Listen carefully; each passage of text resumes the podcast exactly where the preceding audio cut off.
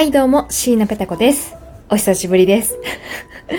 気を抜くとね、すぐにサボるんですよ。ごめんなさい。ということで、今日も元気に生きておりますが、皆様は元気に生きておりますか？えー、楽しいな、楽しいね、夏休みも終わってしまいましたが、はい、えー、元気を出していきましょう。こんなテンションで言われてもね、全然説得力がないということで、えー、このラジオはですね、私のぼやきと奮闘劇を話していくラジオなんですけれども、もうね、高校1ヶ月は全力で生き抜いて生き抜いて、ようやく一息ついたんで、今日ラジオを撮っているという次第でございます。まあこの間ですね、ちょっとお名前は出せないんですけど、企業のあの、ナレーションが決まったりとかね、いろんな動きも実はありましたが、あの、公開できない案件なんでごめんなさい。なんかそういうのがあったよっていう自慢だけ。自慢だけさせてください。はい。ということで、今日はね、ほんと久しぶりなので、ラジオ会違う、ラジオは今やってる、お便り会に行きたいと思います。というのもね、だいぶサボってたので、お便り溜まってますので、えゆるりと、うん、20分ぐらい喋ろうかなと今回思っておりますので、よろしければ前編後編とお付き合いいただければと思います。はい。では、1通目から読んでいきましょうか。えー、ペタッコネーム、ゆきぽよさんからいただきました。あ、ありがとうございます。あの、その説はありがとうございます。え、どの説かというと、今から読んできますね。えー、ペタコさん、大佐さん、こんにちは。ちょっと大佐今日いないんですけど、こんにちは。えー、8月16日のお渡し会では神対応ありがとうございました。いえいえ、こちらこそ、あの、本当にありがとうございます。えー私、ドラマ CD 出演が決まりましてね、えー発売日にお渡し会も実は、あの、出場？出場？出演？させていただいたんですけれども、わざわざね、ゆきぽよさん、あの、川崎のタワレコまで足を運んでいただいて、えー来てくださいまして、本当にありがとうございます。サインをさせていただいてね、あの、直接、あの、お渡しをさせていただきました。はい。えー、ペタコさんが前に出て話し始めたら、目の前でいつも聞いていたペタコさんの声が聞こえてくる嬉しさから思わずに、思わずにやけてしまいました。そうそう。あの、お渡し会だけじゃなく、一応ね、こういう役で出演してて、こういう気持ちでやってました、みたいな、あの、発表とかもあってね、えー発表させていただいたんですけれどもね、あの、すぐわかりましたよ。あ、多分、ゆきぽよさんだな、みたいな。何回か多分目があったと思いますけれどもね。あのーまあ、いい意味でこじんまりとした回だったんで、あの、来てた方全員のお顔が見れて、私はとってもハッピーでございました。えー人生初のお渡し会の参加がペタコさんで、しかも神対応までしてもらえてとても良い思い出ができました。本当にありがとうございました。あ人生初のお渡し会に来ていただいてありがとうございます。で、私が出演していたムカバ図書館も聞きました。ありがとうございます。えーペタコさん、かなりの量の発言量があって、デビュー作でこんなに、おお、すごいと思いました。役としても楽しいキャラで、とても印象に残る良いキャラでしたね。えありがとうございます。それ言ってもらえるのめっちゃ嬉しいですね。あの、リンクをね、貼りますので、よろしければね、私の活躍をぜひお耳で感じていただけると嬉しく思います。皆さんが思っている以上には、えーデビュー作としては喋っているんじゃないかなって。主人公はね、もちろん違うんですけれども、あの、あ、主人公の方もすごい、あの、素敵な、まあまあ、本当にプロの方がやってるんで、それも聞いていただきたいんですけれどもね。あの、とても良いキャラを、うん、この声からは想像しづらいようなキャラクターをやってますんで、よかったら聞いてください。えーリンク貼っておきます。えーこれからも応援しております。またイベントがあったら参加しますので、えー会いに行ける時を楽しみにしております。えーではまたということで、えいただきました。えご丁寧なお手紙ありがとうございます。またね、ちょっと発表できるものがあれば、また、えね、このラジオでも、えそして、公式の何かができれば、公式の何かでも発信をしていきたいと思っておりますので、まあ、できた際はね、このラジオを通じてお伝えはするんですけれどもね。はい。えー楽しみに、発表できるように、これからも邁進をしてまいります。はい。ということで、1通目読ませていただきました。2通目行きましょう。えー、三章さんからいただきました。いつもありがとうございます。えー仕事で行けませんでした。残念。あ、お渡し会かな？いやいや、もう行きたいという気持ちだけでありがたいんですよ。えー、リンクから CD 買わせていただきますということで、えー、美味しい棒とともにいただきました。ありがとうございます。あのー、ね、ぜひぜひ、あの、聞いて、うふふと。まあ話としても面白いんで、ぜひぜひ、あの、買って聞いてみてください。お仕事ね、あのー、お休みの日、しかも3連休のね、忙しい半ばの日だったと思うんで、まあ、今日、今回行けなかったって方もいらっしゃると思いますけれども、そんな方はぜひ、あの、CD 買っていただけると、非常に嬉しく思います。無理にあの買わなくて全然いいんですけどね。買ってもらえたら嬉しく思います。えー、ではでは、えー、ありがとうございました。続きまして、で、こちらも、えー、マシュマロからいただいたのかな？ありがとうございます。えー、ベタコさん、こんにちは。こんにちは。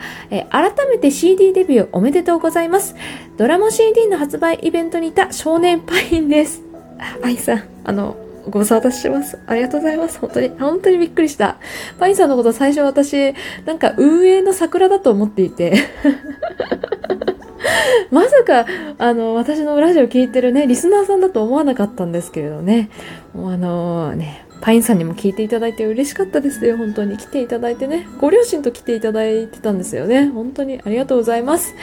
えー、ペタカさんは夏休みにおだけお出かけしましたか？僕は父と読売ランドに行きました。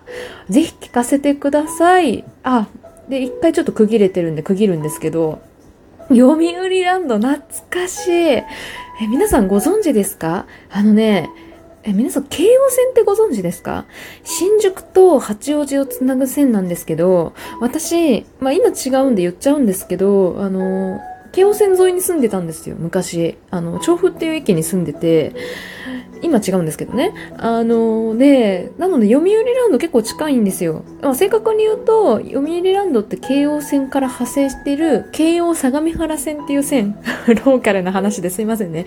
あの、相模原線っていう、神奈川の方の橋本と繋いでる線なんですよ。調布からは、あの、橋本。